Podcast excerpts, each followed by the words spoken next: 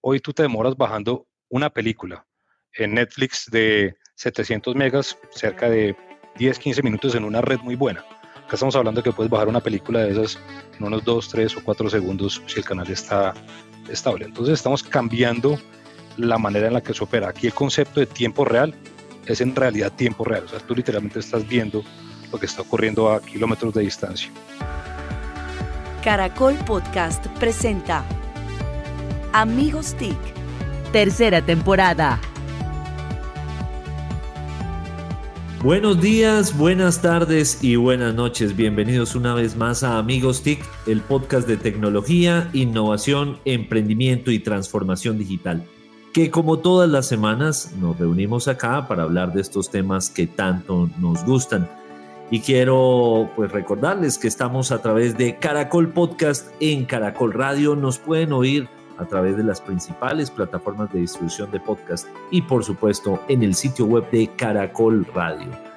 Somos el podcast nativo más escuchado en Caracol Radio y eso para nosotros no solo es un honor, sino un estímulo para seguir acompañándolos semana tras semana. Quiero darle la bienvenida a mis amigos TIC. Empiezo por la siempre bella, inteligente, pilosísima Emilia Restrepo. Emilia, bienvenida. Bueno, buenos días, buenas tardes y buenas noches a todos. Como siempre, feliz de estar aquí y pues con todas esas flores que me echan, imagínate. flores muy merecidas. Bueno, nos acompaña también desde, al fin nunca nos dijo, Jole, en qué lugar de Cundinamarca se encuentra, porque puede estar o en el frío de Cajicá o en el calorcito de Ricaurte. ¿Hoy dónde, Jole? O, en el frío de Zipaquirá, en San Jorge, está Atelier. Un colegio del siglo XXI para el siglo XXI. Colegio disruptivo, sí señor.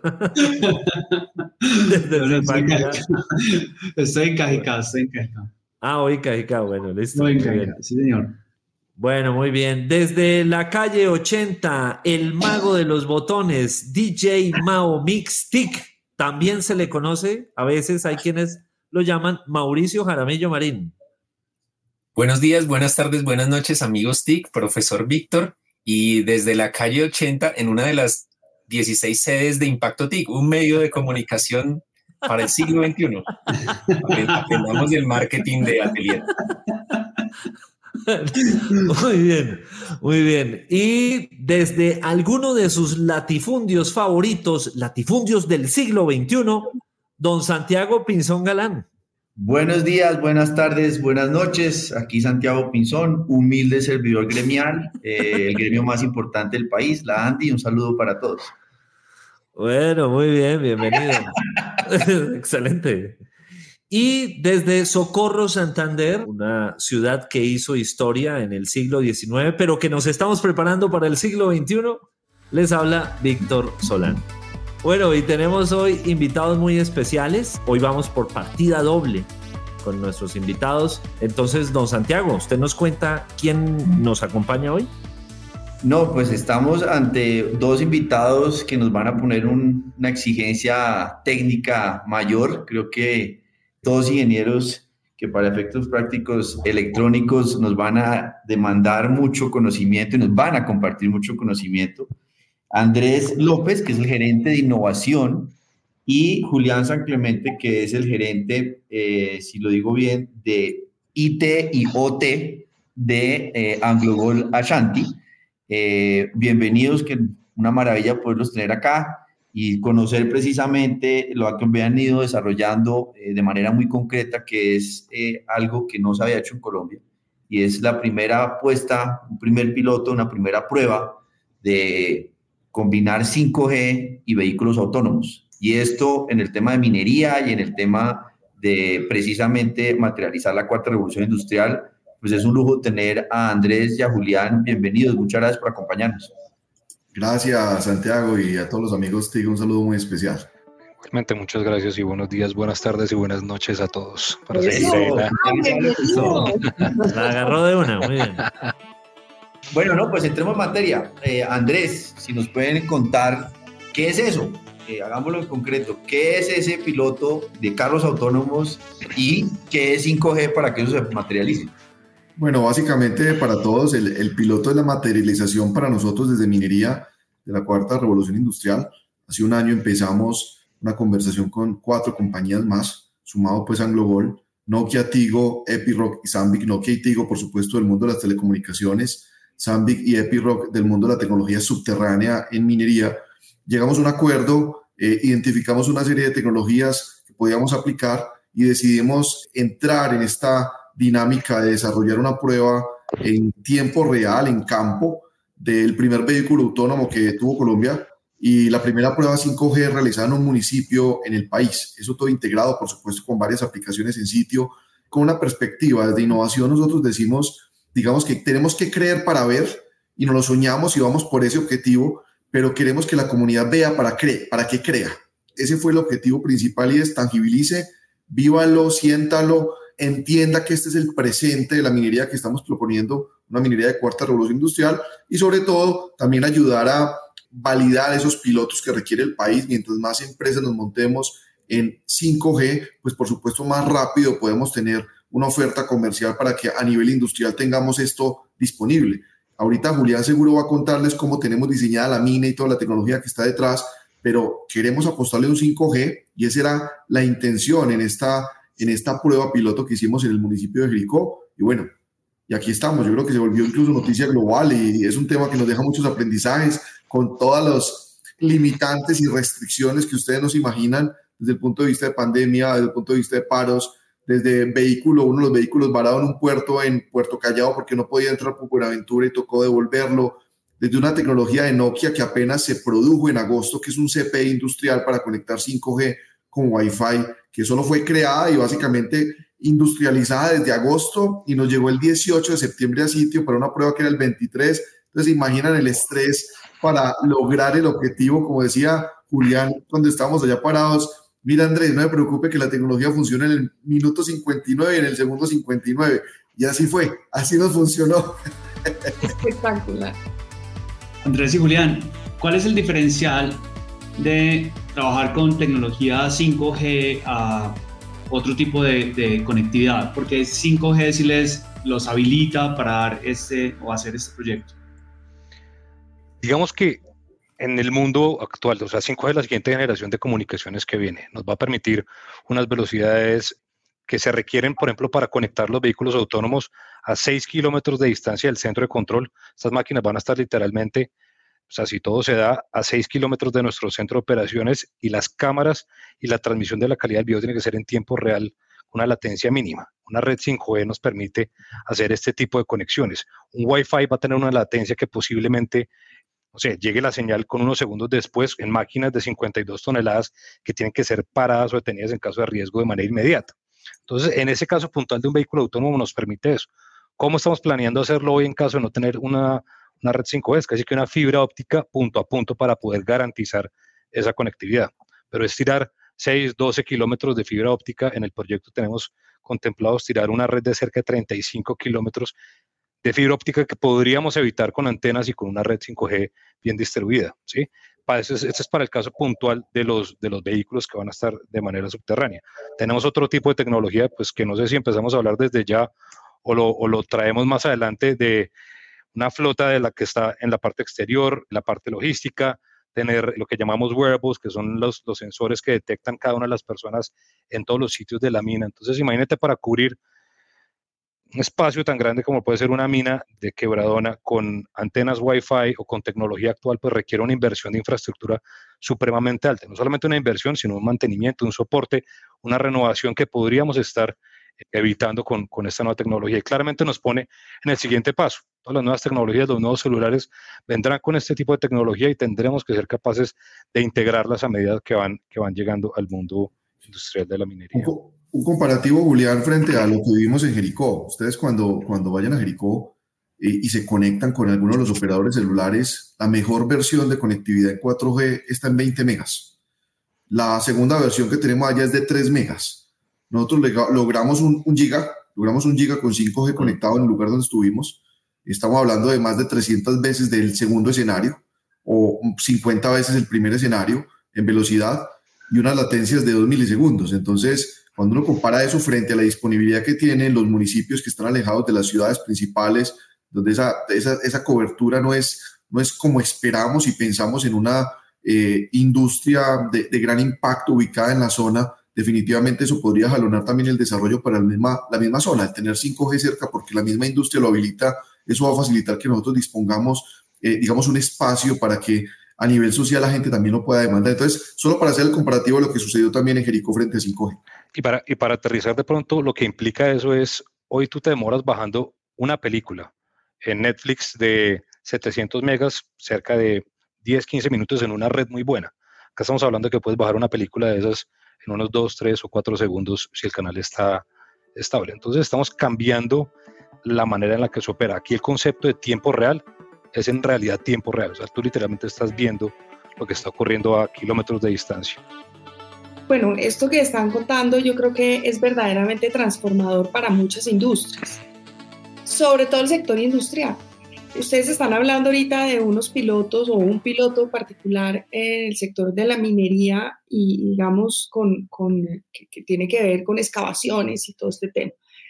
¿Cómo, ¿Cuál es ese roadmap de, de evolución de este piloto y, y, cómo han pensado incorporar a otras industrias del, sector pues, de la minería, pero también del sector industrial, que todo este tema de vehículos autónomos para sus operaciones diarias pueden ser verdaderamente transformadoras. Seguramente muchos nos pueden estar escuchando y dicen, yo cómo hago para poder acceder a conocer este piloto, a saber, a ser parte de, esto y entender esto, cómo puede transformar mi, industria y evolucionar mi negocio. Yo, hago un comentario, Emilia, frente a lo que preguntas, y es que esta conversación también partió de las conversaciones que tuvimos con la Agencia Nacional de Espectro, que abrió unos escenarios con diferentes sectores Allí entramos en la conversación de petróleo, porque no habíamos llegado a la minería y logramos entrar a la minería y empezamos a ver esa inquietud y necesidad precisamente por la evolución tecnológica que tienen las compañías, por la cantidad de sensores, para decir, y variables que estamos manejando en diferentes entornos. Y con eso empezaron a proponer eh, pilotos y pruebas, ensayemos, eh, demostremos y eso empujemos la tecnología para que el país la adopte mucho más rápido. Entiendo que Medellín hizo varios pilotos, creo que Bogotá también es un piloto en temas educativos, en temas de ciudades inteligentes, en temas de salud. Por ahí hubo un avance y la industria minera con esto también empieza a ver que hay una oportunidad, pero creo que tal vez los que estamos más metidos son los que tenemos proyectos nuevos. Tal vez los que están en transición, posiblemente llevan mucho tiempo con un proyecto tradicional, es mucho más complejo que hagan ese, ese salto. Creo que eso requiere unas inversiones importantes, ya hay una tecnología, una infraestructura que les funciona y va a ser un poco complejo. En el caso nuestro, para darle paso Julián para que cuente el detalle, nosotros tenemos unos estándares globales, por supuesto. No podemos prometer un proyecto con 5G cuando 5G no existe en el país todavía a nivel comercial, pero sí está en el abanico y en, la ruta que está eh, eh, pintando Julián en las conversaciones globales. Y ahí podemos poner el caso específicamente de Australia, creo que es Tropicana, que ya está ensayando LTE y demás, y eso empieza a dar un paso. Entonces te doy, Julián, el, el paso allí para que nos cuentes cuál es la ruta. Sí, así, pues para terminar lo que estoy diciendo, en Tropicana efectivamente estamos haciendo un, pues ya se hizo una prueba de concepto con una infraestructura de Huawei, una red privada LTE, todavía no es 5G, pero la misma infraestructura lo que permite es en el momento en el que se habiliten las frecuencias, los espectros para la mina, simplemente se, se hace un upgrade de software y queda todo funcionando sobre 5G. Ya eso se hicieron las pruebas, se hizo con cámaras principalmente para dar pie a videoconferencias en tiempo real para soportar máquinas al interior de las minas o en las partes inferiores de las, de las excavaciones y fue supremamente exitoso. Ahora, lo que dice Andrés es cierto, son minas que ya llevan operando muchísimo tiempo. Entonces, imagínate cambiar a ti toda tu red SCADA, tus PLCs, todos tus sensores de una infraestructura de Wi-Fi, una infraestructura de GPS, una infraestructura conectada a red 5G, pues tienes que cambiar absolutamente todo. No solamente instalar la red 5G y los equipos se conectan automáticamente. Muchos de los celulares que posiblemente tenemos nosotros hoy tienen la, la posibilidad de ingresar una SIM card 5G, pero la gran mayoría no. Entonces, si montáramos la red 5G, técnicamente el 99% de los celulares que tenemos hoy no nos sirven. Entonces, cambia eso para poder empezar a montarte. Pero eso, Julián, a futuro va a implicar una desventaja para esas industrias tradicionales, a esos negocios tradicionales. No es una desventaja porque pues operan, siguen operando con los niveles, los, niveles que tienen ahorita. Pero el nivel de competitividad Exactamente, entonces ya nosotros entramos en, una, en una red mucho más competitiva, mucho más económica. Eh, claramente, ahorita la red 5G, pues los costos iniciales son supremamente altos, pero cuando pensamos en un proyecto que puede estar en construcción, operando en unos cinco años, seguramente la tecnología ya ha evolucionado, ya ha llegado a un grado de madurez que los costos van a ser muchísimo menores y más competitivos. Y entrar con esa, con esa tecnología nos va a permitir adoptar todo lo nuevo que viene desde cualquier servicio y todos los proveedores hoy, Epiroc, Sandvik, ya sus camiones los están adecuando para poder conectarse a una red 5G de, fábrica. no tengas que hacerle ningún cambio ni ningún upgrade a los vehículos, sino que ya de entrada puedes entrar a operar así y lo que te, lo que te ahorras es cientos de antenas, ¿sí? Para poder un, un tema de Wi-Fi, si tuvieras que montarlos, o fibra óptica, o infraestructura de, de telecomunicaciones para garantizar lo que estás buscando. Todo, todo eso tiene sentido porque uno, uno al final, digamos que en el ecosistema básicamente de transformación digital, pues la red, maravilloso, pero pues muy bueno tener muchos datos, pero si no soy capaz de analizar y procesar para producir contenido y predecir, tampoco va a hacer nada. Entonces creo que eso, eso viene con un engranaje muy robusto que al final la misma tecnología pues se paga sola, siempre y cuando se entienda que en cuatro, cinco, seis años pues va, vamos a tener un ejercicio de eficiencia, productividad, predictividad que me va a reducir unos costos, emisiones y una cantidad de cosas. Creo que es una discusión que tiene ciertas complejidades que lo rodean. Sí, y para cerrar ahí como el punto, el piloto que montamos nosotros en Jericó, la antena que nos facilitó Nokia, permitía conectar un millón de dispositivos simultáneamente, garantizando la misma velocidad. Un millón de dispositivos, eso es y nosotros, cuando lo miramos desde el punto de vista industrial, un millón de dispositivos, para nosotros es cada camión de estos puede tener cerca de 8.000 o 10.000 sensores enviándonos información. Y si uno tiene 20 camiones, pues ya el número empieza a sumar. La planta de producción, el sistema SCA, los PLCs, todos los otros camiones, la gente que va a estar en la mina. O sea, nosotros tenemos cientos de miles de sensores estimados en estos momentos que vamos a tener en Quebradona y tenemos que lograr interconectarlos de alguna manera. Nosotros hablamos de la mina del futuro hablamos de la mina interconectada, de poder tener los datos de principio a fin de todos los procesos de la mina en tiempo real y visibles para la gente que toma las decisiones. Entonces necesitamos tener una red lo suficientemente robusta que nos permita ese intercambio de información. La lógica detrás de todo esto es cómo Colombia tiene que dar pasos muy eh, serios y profundos en 5G. No podemos llegar tarde a la fiesta, porque la discusión de total cobertura 4G, que la tenemos que lograr y eso es importantísimo y tenemos unos retos de conectividad. También es no ser los últimos en 5G porque pues 2032, 2033 ya viene 6G. Entonces, eh, si uno llega tarde a 5G y el mundo ya está hablando de 6G, pero no hemos terminado de 4G, pues estamos muy mal. Y ahí es donde el impacto social y económico, creo que un mensaje acá para el futuro nuevo gobierno, los congresistas y la ANE y todos es, no le tengan miedo a dar pasos concretos a 5G. Y yo, yo complementaría a eso, Santiago, no solamente que el, el, país no le tenga, el gobierno no le tenga eh, miedo a, a, dar pasos a 5G, sino los empresarios. Porque si bien tú explicas ahorita lo de las minas, en 5 o 6 años, estos empresarios eh, mineros actuales, pues se pueden ver también ante un, un problema complejo de competitividad si no se han venido preparando desde ya. Y claro, eso implica unos costos, pero precisamente esa es la transformación digital. Entonces, yo creo que eh, aquí tiene que haber, es, la, es la unión de varias fuerzas. Sí, un, un, comentario frente a lo que menciona Santiago Emilia, es que aquí hay, debe haber un interés genuino, creo más empresarial que los mismos operadores de telecomunicaciones. Totalmente de acuerdo, eso es lo que estoy tratando de decir. Sí, porque ¿qué pasa con los operadores? Los operadores tienen una apuesta de 4G de 4.5, no sé, hasta 4.9 supongo. Digamos que estemos en 4.5, pero digamos que se resuelve el problema de la videollamada y los datos y el consumo normal que uno tiene a pie normalmente y eso, y eso no, para eso no hay que hacer 5G.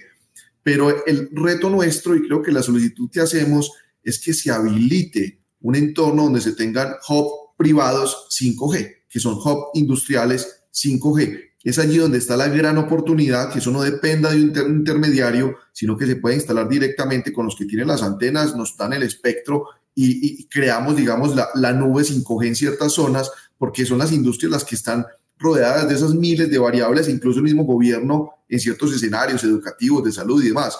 Ahí es donde está la gran oportunidad y creo que es, es, donde, es a donde debemos llevar el discurso, porque los operadores creo que se van a demorar bastante todavía en el tema. Un, un escenario muy concreto es un sandbox regulatorio sobre esos temas, o sea, uno poder eh, aprovechar a la ANI y la CDC y demostrar que para ecosistemas de minería, ecosistemas de salud, ecosistemas de educación, porque puede, o sea, hay cualquier cantidad de aplicaciones sobre este tema, pero de fondo es calidad de vida y productividad. Y si llegamos tarde, pues ya sabemos qué pasa, la brecha crece. Uno de los, uno de los retos, uno de los, o sea, más, más que la tecnología funcionando, uno de los retos también que tuvimos eh, para el piloto fue precisamente la aprobación del espectro, la utilización del espectro en Jericó. Que eso llegó, Andrés, también que uno un par de días antes. Todo eh, montado, todo funcionando. Ese de septiembre. todo listo, todo montado. Minuto 57 fue exactamente, pero es esa, es esa limitación de, de dejar hacer, dejar probar, dejar montar este tipo de pilotos, de no tenerle miedo a jugar con la tecnología. Y ahí tocaste, Emilia, también un punto importante y es, yo digo que ya estamos tarde, o sea, en Colombia ya estamos tarde. Em, la educación, o sea, traer a los expertos para montar todo este tipo de infraestructura, no son, no son locales, no es talento local, nos otra gente de Brasil, de distintas partes, conectarnos con Suecia, eso fue un dolor de cabeza porque no hay, no están las personas totalmente capacitadas acá. Estamos empezando hasta ahorita, pero, pero ya hay países que tienen esto montado y funcionando y nosotros hasta ahorita estamos empezando a hacer pruebas de concepto que ya haríamos estar en otro nivel. Una, un comentario frente a lo, lo, que menciona Julián, uno dice, cuando uno piensa en 5G tal vez habla de la productividad, la eficiencia, incluso la predictividad de la industria específica que lo aplica, pero también hay que poner sobre la mesa precisamente esa, esa derrama eh, que, que, genera el hecho que se habilite un ecosistema 5G o autonomía en, equipos, en vehículos o en, carros o pues, en camiones. Porque ya el talento es diferente, definitivamente. La gente se daba cuenta que las capacidades y competencias que debe adquirir son muy diferentes de las que normalmente está, digamos, eh, ofreciendo el mercado. Segundo, la proveeduría que tiene que rodear estas industrias, pues yo no voy a tener, eh, el soporte no puede ser Suecia, Finlandia permanentemente, debe crearse proveedores y capacidades de empresas que están cerca precisamente para que contraten talento, lo preparen posiblemente cercano inicialmente con Finlandia y Suecia y China y los que estén metidos en el mundo de 5G o autonomía, pero creo que detrás aparecen startups, detrás se fortalecen otro tipo de industrias, detrás aparece un nuevo talento, nuevas ideas, nuevos emprendimientos. Entonces, eso, eso creo que es ahí donde, por eso nosotros lo conectamos con innovación. Si bien adoptamos tecnología de punta, el hecho de traer anclas al país que un Epiroc, un Zambic pueda poner su centro de innovación cerca a la mina, que un Nokia vea atractivo a Colombia para montar su centro de innovación y no simplemente su centro comercial, inmediatamente creo que jalona una cantidad de elementos. Entonces yo creo que también ahí hay una gran oportunidad. Bueno, y vamos con el dato. Hoy el dato nos lo tiene Pole Restrepo. Entonces, Pole, ojo al dato. Bueno, muchas gracias. Y bueno, arranco con un en voz alta rápido y es que estamos hablando de 5G y yo aquí desde mi casa con problemas de conectividad fuerte y no estoy en la ruralidad tan grande, sino en, en Cajicá. Así que nada, yo creo que tenemos que avanzar mucho en temas de conectividad. Ahora sí, el dato. El dato es 20%. 20% es el porcentaje de mujeres que se estima están en la industria de la ciberseguridad. Eh, es un porcentaje muy bajo. Eh, también hay, hay estimaciones en el caso de, de, la inteligencia artificial es del 23%. Entonces, son datos que definitivamente nos hacen pensar en que necesitamos eh, más mujeres, más programas que busquen esa inclusión y lograr una diversidad real en nuestra industria tecnológica. Ojo al dato. Es la realidad, es, son los puestos más difíciles de conseguir ahorita en el mundo de tecnología. O sea, un data de cualquier género. De cualquier género, de cualquier género, pero principalmente, o sea, el tema de, de las mujeres es, es, algo que se tiene, se tiene que dar, tiene que motivar. Tiene que yo, exactamente. Yo en el, en, en, el último trabajo antes de entrar a Anglo estuve liderando toda la parte de inteligencia de negocios y fuimos muy afortunados que trabajamos con un partner aquí de Medellín que nos puso a dos mujeres a trabajar con nosotros y fue espectacular, dos data scientists dos niñas muy jóvenes, muy inteligentes, supremamente dedicadas, y cambia la dinámica, cambia la dinámica porque no solo los hombres, sino ya empieza a entrar otro, otro punto de vista, pero totalmente alineado con el dato y ojalá esto suba y, suba exponencialmente de manera rápida. de acuerdo. De acuerdo. Yo quería hacer un comentario y es que justamente lo que está haciendo la compañía ya, pues es muy retador, porque, y aquí voy con otro ojo al dato, eh, tradicionalmente se ha dicho que Colombia no produce cobre. De hecho, Colombia ha contrabandeado cobre, aparecen en las cifras de exportaciones de cobre, aparece Colombia con unas cantidades mínimas. Cobre reducido, cobre que se han robado de, los cables de, las redes, pero Colombia sí produce cobre. Em, y Colombia, de hecho, aparece como el sexto país con más potencial de producción de cobre en el mundo.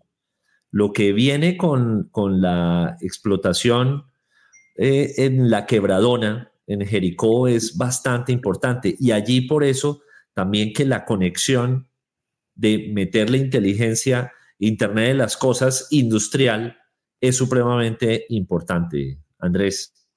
Víctor, sí, mira, hay, un dato, voy a, soltar un par de datos acá ya que estamos hablando de datos. No, hay una mina que se llama Mina El Roble, ella produce aproximadamente unos 4.000 toneladas año de, cobre.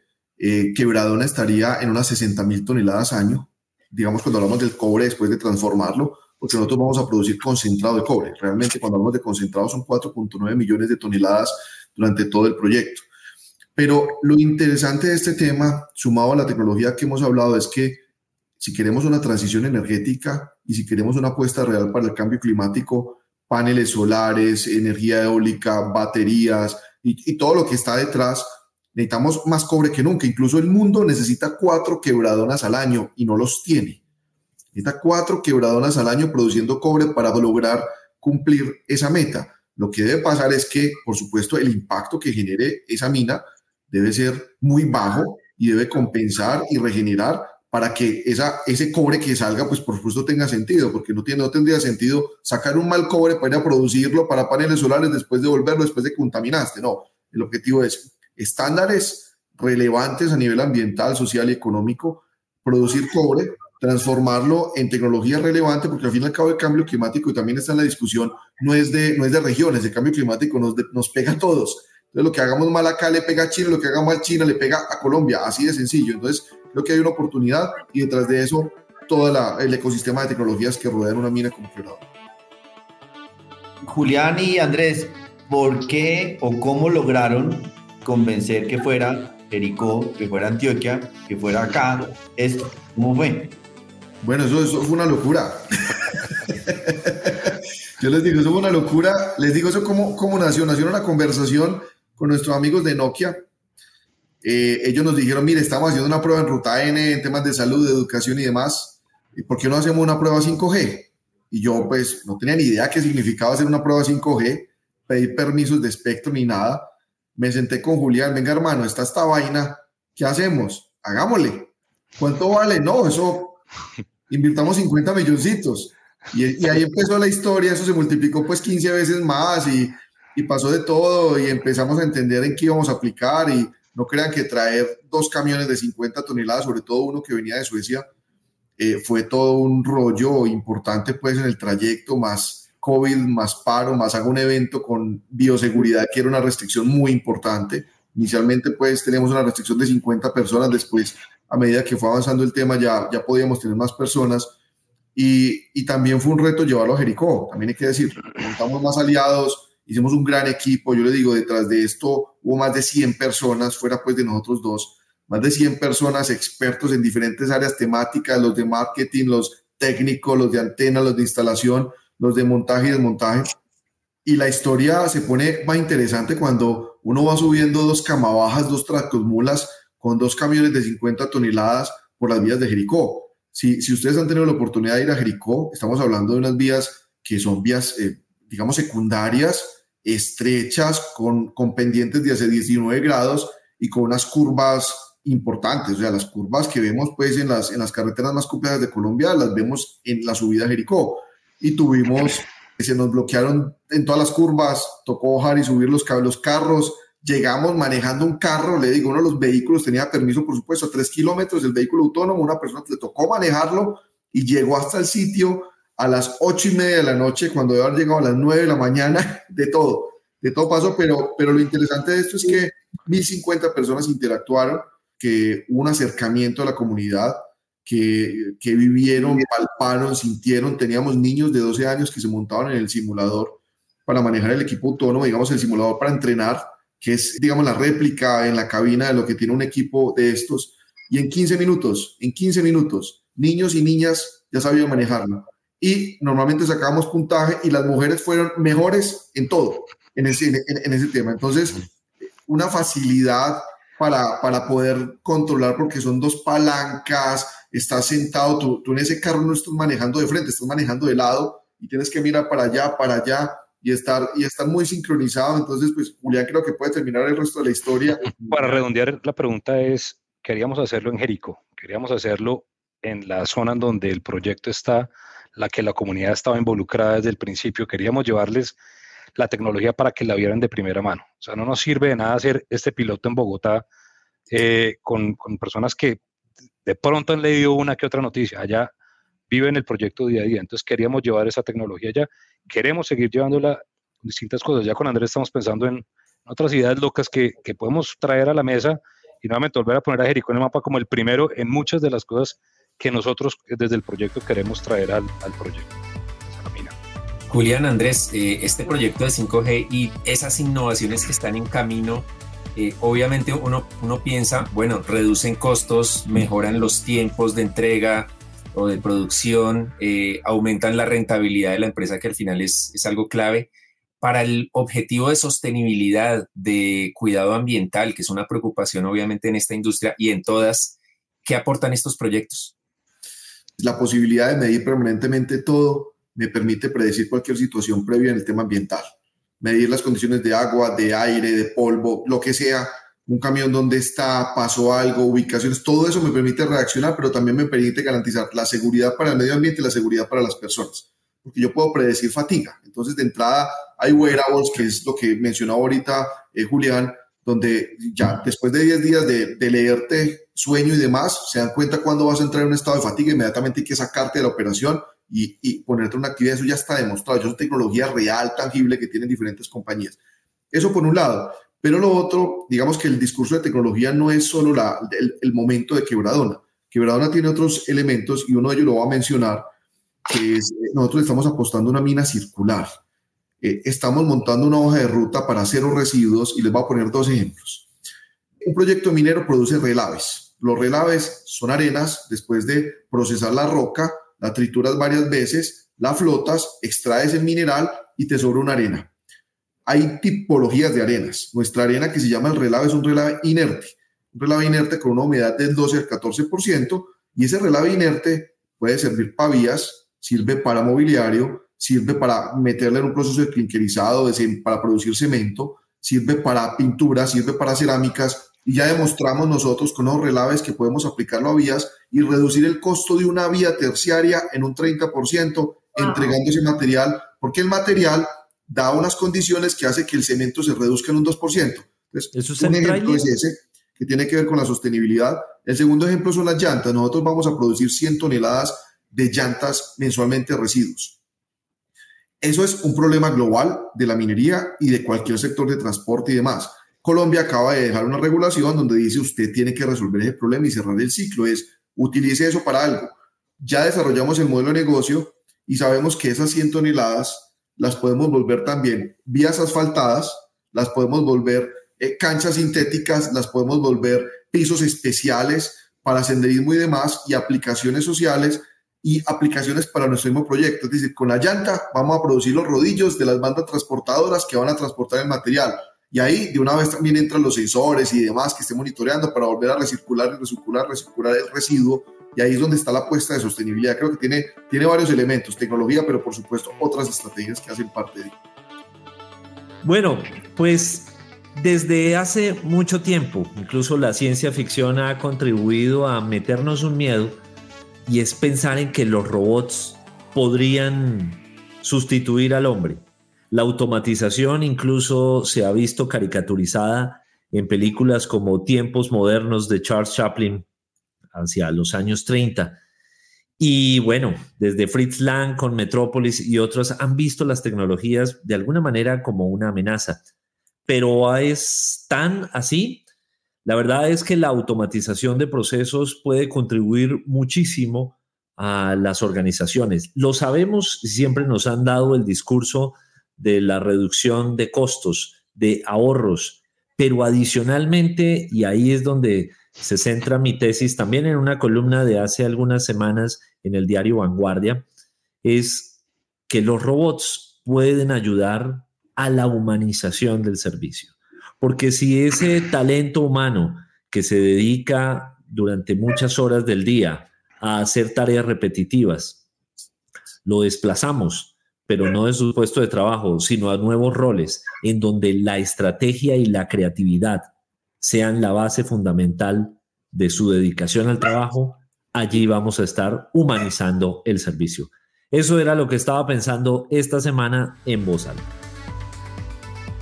Hablamos de, de, Jericó y si, si, habían visitado Jericó y, y, hago la cuña, si no han visitado Jericó, visiten el suroeste antioqueño, es, es hermoso. Jericó es, es, muy lindo, Andes, Ciudad Bolívar y Jardín. Jardín es un municipio que además fue diseñado milimétricamente para tomar aguardiente. Es el, lugar para tomar aguardiente en la plaza mejor de... Ahí te habla Mauricio. Eh, Andrés, Julián, ustedes que, vivieron todo este proyecto y nos han contado de la complejidad, ¿a cuánto está Colombia de tener carros autónomos en las calles? ¿Cómo, cómo ven la cosa? Pongo este ejemplo, Jole, que es que siempre me sucede cuando voy a Medellín o uno está en Bogotá.